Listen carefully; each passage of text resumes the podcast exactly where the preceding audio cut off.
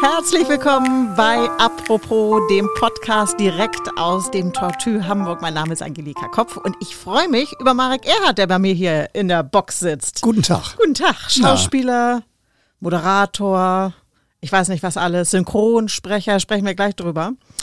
Erstmal allerdings, Marek, und das wusstest du nicht, wir drehen unsere Lostrommel.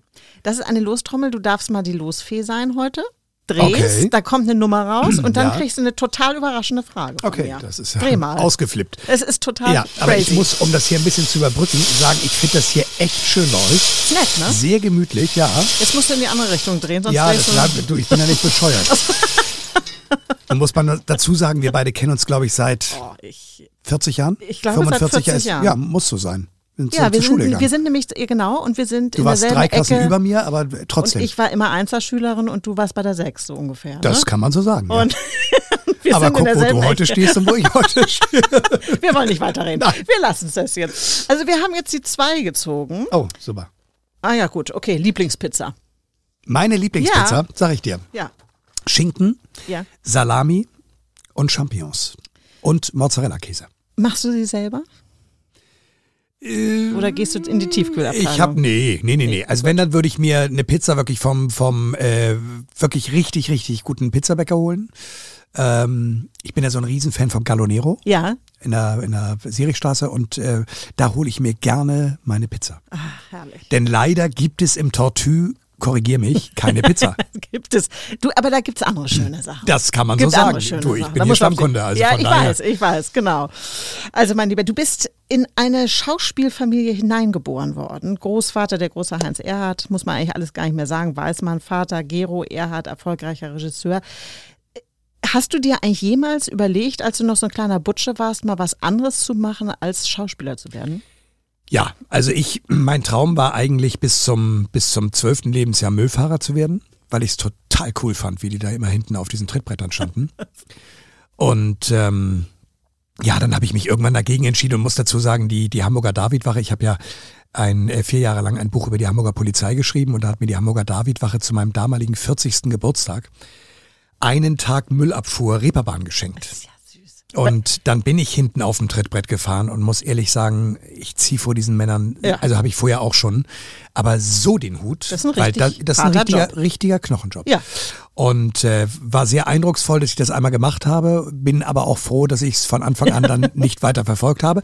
Und dann war mein anderer Traumberuf eigentlich Polizist zu werden. Ach, tatsächlich? Ja, und da war es dann aber so, dass ich gesagt habe, oh, ich meine, die Jungs, die opfern sich wirklich jeden Tag für uns Bürgerinnen und Bürger sowas von auf und kriegen eigentlich dafür relativ wenig Geld und kriegen eigentlich auch nur auf die, auf die Glocke, wenn man mal ehrlich Ja. ist. Das haben ja viele Bürgerinnen und Bürger immer noch nicht verstanden, dass man die Polizei auch manchmal unterstützen sollte, denn ähm, letzten Endes Die sind wir auch die, ein. genau, und Ja. wir sind auch die ersten, die 110 anrufen, wenn Ja. irgendwas äh, vor der Haustür passiert.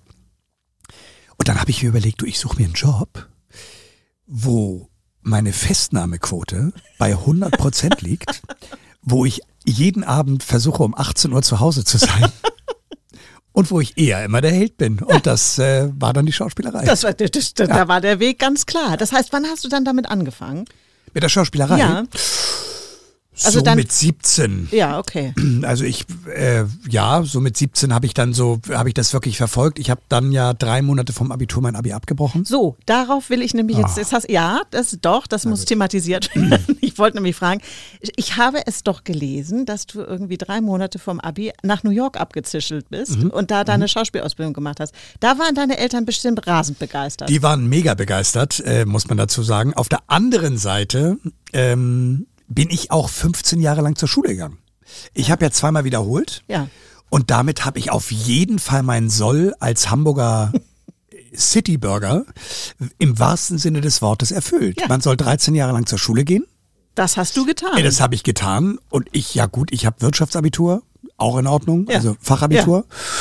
Und, ähm, und es gab, Gott sei Dank, das muss ich dir ehrlich sagen, es gab nicht einen Moment, wo ich diesen Schritt bereut habe. ja. Wo, davor hatte ich allerdings echt Angst. Weil Also wenn ich natürlich, naja, wenn ich jobmäßig halt eben mich nicht so Ja, wenn es nicht geklappt hätte, klappt ne? hätte, dann hätte ich ein Problem gehabt. Aber sag mal, ich meine, was hat dich denn geritten, die drei Monate jetzt nicht noch auszusitzen? Also warum mussten das jetzt die drei Monate vorher sein? Du, ich hatte einfach keine Lust mehr. es ist, ja, es, man muss es auch nicht schönreden oder, oder schlecht reden. Ich hatte einfach keine Lust mehr. Ich verstehe es, ich ja. verstehe es. So, dann bist du nach New York gegangen. Ja. Wenn du das heute siehst, du hast selber zwei Töchter, äh, 18 und 14. Mhm die 18-Jährige, die spielt mit dir auch schon, äh, da sprechen wir auch gleich nochmal mhm. drüber, die steht mit dir vor der Kamera. Wie würdest du das denn heute mhm. bewerten? Würdest du jungen Menschen sagen, ja, geht mal in die Schauspielerei, wenn ihr die Chance habt? Also ich würde jedem Menschen empfehlen, seine Träume zu versuchen wahrzumachen. Mhm. So. Aber ich würde gerade in der Schauspielerei darauf achten, dass ich mir auf jeden Fall das ein oder andere Standbein aufbaue. Das ist mir relativ gut gelungen durch meine Sprecherei durch meine äh, Moderation. Ich habe ja sehr, sehr lange Zeit Radio auch gemacht. Ähm, ich habe eine Coaching-Firma, wo ich ähm, Personality-Coaching mache. Also ich habe mich ein bisschen breiter aufgestellt, weil ich immer jemand war, der sich nie auf ein und dieselbe Branche verlassen wollte. Mhm, mh. Gott sei Dank ist es bei mir gut gegangen. Trotzdem gab es auch immer wieder bei mir Situationen und auch Phasen, wo ich es mir gerne ein bisschen anders gewünscht hätte ja. und wo dann eben nicht das eingetroffen ist oder eingetreten ist, was, was ich, was ich äh, mir erhofft habe. Ja, ja. Und daraufhin war ich dann sehr froh, dass ich dann jedenfalls einen Job hatte, womit ich meine Miete bezahlen konnte. Also würdest du es dann einem, einem jungen Menschen heute raten oder würdest du eher sagen? Ja, also ich würde es raten, aber ich würde jedem raten, macht erstmal eine vernünftige Berufsausbildung. Das klingt jetzt ein bisschen wie unsere Eltern damals, ne? Ja, A, sind wir Eltern. ja. Ich weiß, du versuchst es immer gerne zu vergessen, weil du dich hier auch schon wieder als Mitte 20-Jährige verkauft hast. Nein, wir sind Eltern, Angelika. Das ist jetzt nicht Es so. ist so. Es ist so. Nein, Spaß beiseite. Das stimmt, das klingt so ein ja. bisschen danach. Und komischerweise, du weißt es selbst, wir waren so häufig genervt früher über unsere Eltern. Das stimmt. Das stimmt. Alles, was sie uns gesagt haben, war ein totaler Bullshit. Ja. Und heute sage ich, puh, also drei Viertel der Dinge, die sie uns gesagt haben, entsprachen der Wahrheit. Es ist absolut so. Ja, und es ist so. Ja, es ist so. Und man sagt die Sachen jetzt selber und denkt dann, ich klinge wie meine Mutter oder wie ja. mein Vater. Es ja, ist aber so. Genau. Du stehst mit deiner Tochter vor der Kamera bei Soko. Mhm. Ist das ähm, eine besondere Aufregung? Ist das eine besondere Freude? Wie, wie kann ich mir das vorstellen? Also das ist sehr lustig. Bei der Soko Hamburg wurde für mich eine Tochter gesucht und die erste Frage war von der Produzentin, ob Maler nicht Lust dazu mhm. hätte meine große Tochter. Und da habe ich gesagt, du möchte ich nicht, die soll jetzt erstmal ihr Abi bauen und ich glaube, die will auch nicht in diese Branche rein und und so weiter und so weiter. Und dann rief sie mich nochmal an und sagte, sag mal, könnte sie denn vielleicht den anderen Mädchen, die da gecastet werden, vielleicht ähm, unterstützend helfen, weil es geht um so eine, so eine Geschichte zwischen zwei Schülerinnen. Und dann sage ich, da frage ich sie, ob sie ja. Lust dazu hat. So, dann hat sie das gemacht. Was ich nicht wusste, das war ein Trick. Ach. Mhm. Und Innerhalb der Produktionsfirma wurde dann gewürfelt, wer sagt es denn Marek oder wer fragt denn? Und dann kam tatsächlich ähm, die Frage, du, es hat uns so gut gefallen, wir würden Maler so gerne für die Rolle besetzen. Und dann habe ich nur gesagt, ihr seid Link. Und Maler war natürlich total ange, angefeuert, der hatte richtig Lust dazu. Ja gut, und dann hat sie es gemacht. Und jetzt ist sie seit drei Jahren dabei, macht das wirklich ganz zauberhaft, ganz mhm. toll. Ich bin ganz stolz. Ist für mich super mit ihr zu spielen, weil ich meine, wenn, wenn du in der, in der Soko Hamburg deine eigene Tochter auch noch als deine Tochter hast, ja, du hast das Gefühl, jedes, jeder Dialog, der da im, im Fernsehen ist, ist genau wie zu Hause. Ja. Jeder. Ja. Und von daher bin ich da sehr dankbar drüber, sehr cool. Und jetzt kann ich eine Sache schon verraten, jetzt für die neue Staffel, die jetzt ab Ende Dezember anläuft, ähm, oder angelaufen ist, besser gesagt. Wir sind ja schon im Januar. Ähm, mein du, Hund Fiete. Die Zeiten bringt man, bringt man durcheinander natürlich, in deinem Alter. Natürlich, es ist, ist ja auch schweinekalt. Aber, ja, ja, eben. Ne? Ähm, mein Hund, Dein Fiete, Hund Fiete ja. spielt jetzt auch mit. Nein. Ja. Also ja. du, jetzt hast du bald die ganze Familie ja, vor der Kamera. Genau, genau. Und, und der bleibt auch, ist das eine tragende Ra Nein, Rolle? Nein, das ist keine tragende Rolle. Der kommt, ja, du, der hat auch andere Dinge vor, der will in den Hundekindergarten, der will spielen, der will Blödsinn machen. Das ist, äh, nein, das war jetzt das ja in, in, zwei Folgen ganz süß, ja, und, und äh, mal gucken. Aber das ist echt so ein bisschen so eine Familiengeschichte dann. Ich meine, du bist ja bei der Soko, äh, sagst du mir, wie lange?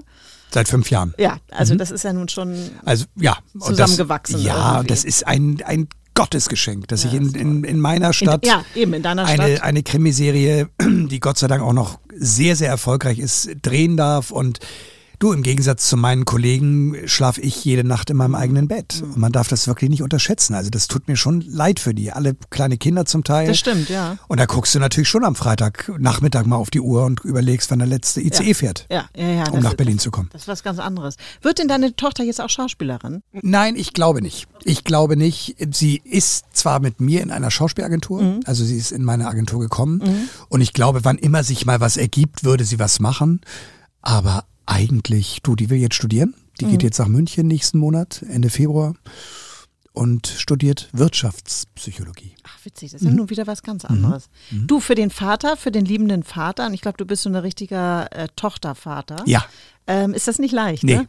Kann ich mir Das vorstellen. ist nicht leicht und ich versuche meine kleine Tochter auch schon mit Geld zu locken, ob sie denn dann vielleicht äh, bis zum 40. Geburtstag bei mir wohnen bleibt. Ähm, nein, Spaß beiseite.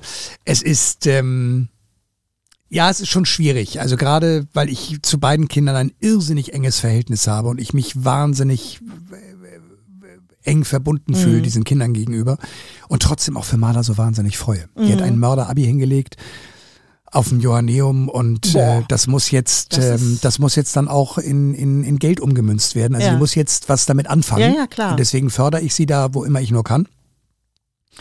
Und wir waren jetzt gerade letzte Woche, müssen jetzt nächste Woche auch nochmal hin nach München Mhm. auf Wohnungssuche. Ähm, tja, Und du also, ziehst mit ein. ich, genau, das weiß sie nur noch nicht. Nee, genau. Das wird sie dann erfahren. Ja. Oh nee, ich, ich, ich kann mir das vorstellen. Das Loslassen, das ist einfach das Aller, Allerschwierigste. Ja, das, das stimmt. Aber es ist trotzdem du toll zu sehen, dass Ja. man so ein Kind in die Welt entlässt und dass sie glücklich ist und stolz ist und ähm, ja. Toll. Hm. Kannst, du, kannst du dir auch auf die Fahne schreiben. Ähm, sag mal, wir sprachen darüber, dass du ja viele Projekte hast, dass du dadurch nie so dieses, was viele Schauspieler ja haben, wirklich auch diese, diese ganz tiefen Täler hattest. Nichtsdestotrotz habe ich neulich mal gelesen, wer nicht in der Till Schweiger-Clique ist, der hat es schwer beim deutschen Film. Ist das so?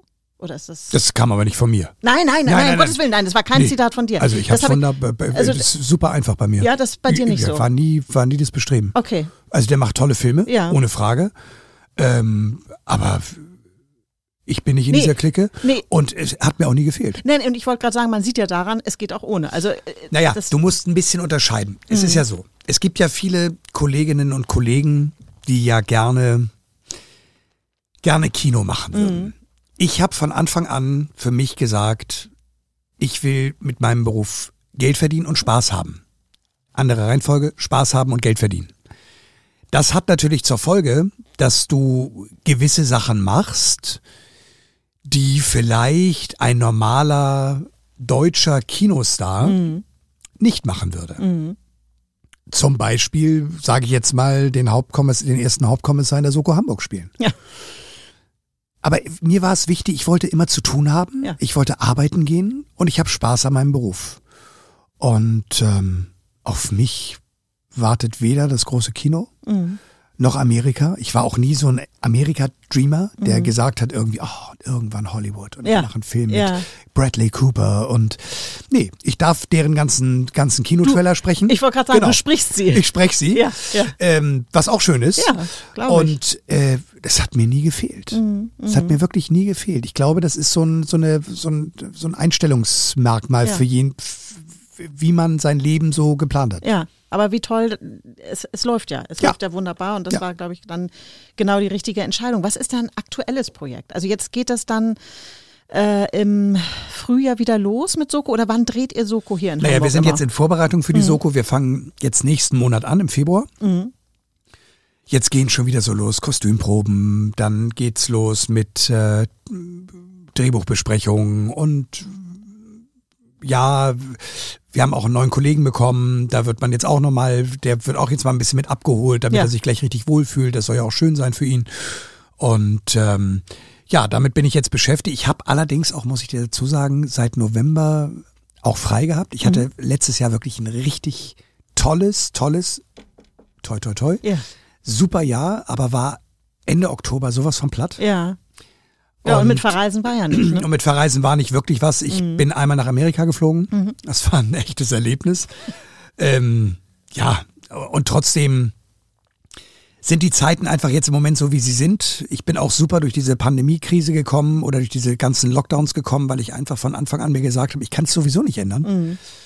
Und wenn ich jetzt auch noch anfange, schlecht gelaunt zu Hause zu sitzen, dann wird das eine Katastrophe, der Lockdown, für Ja. alle. Und das ist eben eine ganz, ganz wichtige Geschichte. Und jetzt, nee, und jetzt fangen wir Mitte Februar wieder an und das geht jetzt dann so bis äh, Spätherbst. Mhm. Und du, ich darf hier in der Stadt sein, ich darf hier in, meiner, in meinem Zuhause sein und ähm, ja. Da, darf man schon sagen, wer der neue Kollege ist? Darf Nee. man? Nee, das ja, darf man, darf man Darf- schon sagen, aber ich sag's nicht. Aber okay, gut, dann, äh, dann eben nicht, ne? Nee, und dann geht das bis Herbst durch. Ist das eigentlich, ich meine, weil du sagst, das ist deine Heimatstadt, du läufst ja hier logischerweise rum, weil du hier lebst, wirst du dann dauernd angesprochen von wegen hier, Nee, also Hamburg ist schon echt cool. Hamburg ist, ne? ja, Hamburg ist schon eine sehr zurückhaltende Stadt, weil Hamburg natürlich sehr viele, sehr tolle Persönlichkeiten hat, nicht? Also auch deutlich größere Persönlichkeiten, als ich es bin. Aber ähm, das finde ich sehr angenehm. Was du Ja. halt magst, ist, wenn wir sehr viel Tourismus in Hamburg haben. ach tatsächlich, ist ein Unterschied. Mhm. Ja, das magst du. Ja. Das magst du aber sehr nett, sehr freundlich, Ja. ähm, sehr höflich. Also ich gab, glaube ich, in meinem Leben zehn Begegnungen, wo ich gesagt habe, also ganz im Ernst, jetzt hier so mit anfassen und in den Arm nehmen und Oh. äh, so, das muss ich sein, das mache ich ja mit ihm auch nicht. Ja. Oder mit Ja. der Person. Aber sehr zuvorkommen, sehr respektvoll und du letzten Endes auch das, ich mach's doch fürs Publikum. Ja. Also es gibt doch nichts Schöneres, als vom, von, von Leuten angesprochen zu werden. Ja. Das heißt, sie sehen das, was du machst.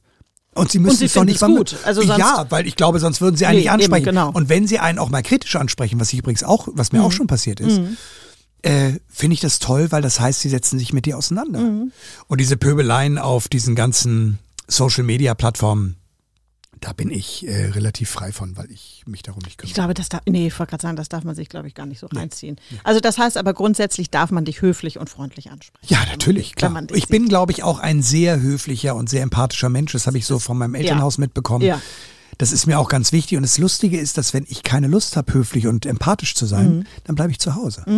Ich mag das dann für mich. Dann will ich nicht unter Leute. Ja. Und dann ist auch gut. Und dann muss das auch keiner mitbekommen. Das ist äh, unser Abschied sozusagen. Es, wir haben immer ein Bonbon für unsere Hörer. Das heißt, Das- dieser Podcast wird jetzt eingestellt? Der wird jetzt sofort mit deiner Folge eingestellt, weil es hat einfach keinen Sinn mehr.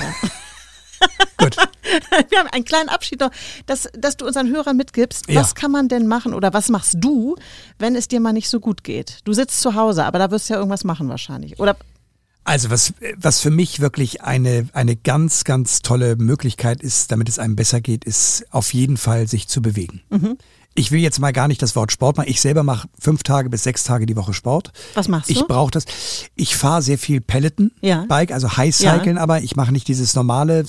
Dann habe ich mit Yoga angefangen. Oh. Ja. Äh, was mir total gut bekommt für den Rücken. Ja.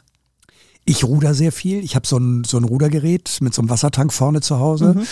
Und ich mache Gewichte und, und äh, bin ein Riesenfan von diesen TRX-Bändern an der Wand, Mhm, wo du mit Eigengewicht trainierst. Ja, du, ganz im Ernst, ich bin 52 und irgendwann muss auch da mal einem klar sein, es wird immer schwieriger, Mhm. seinen Körper in Schuss zu halten.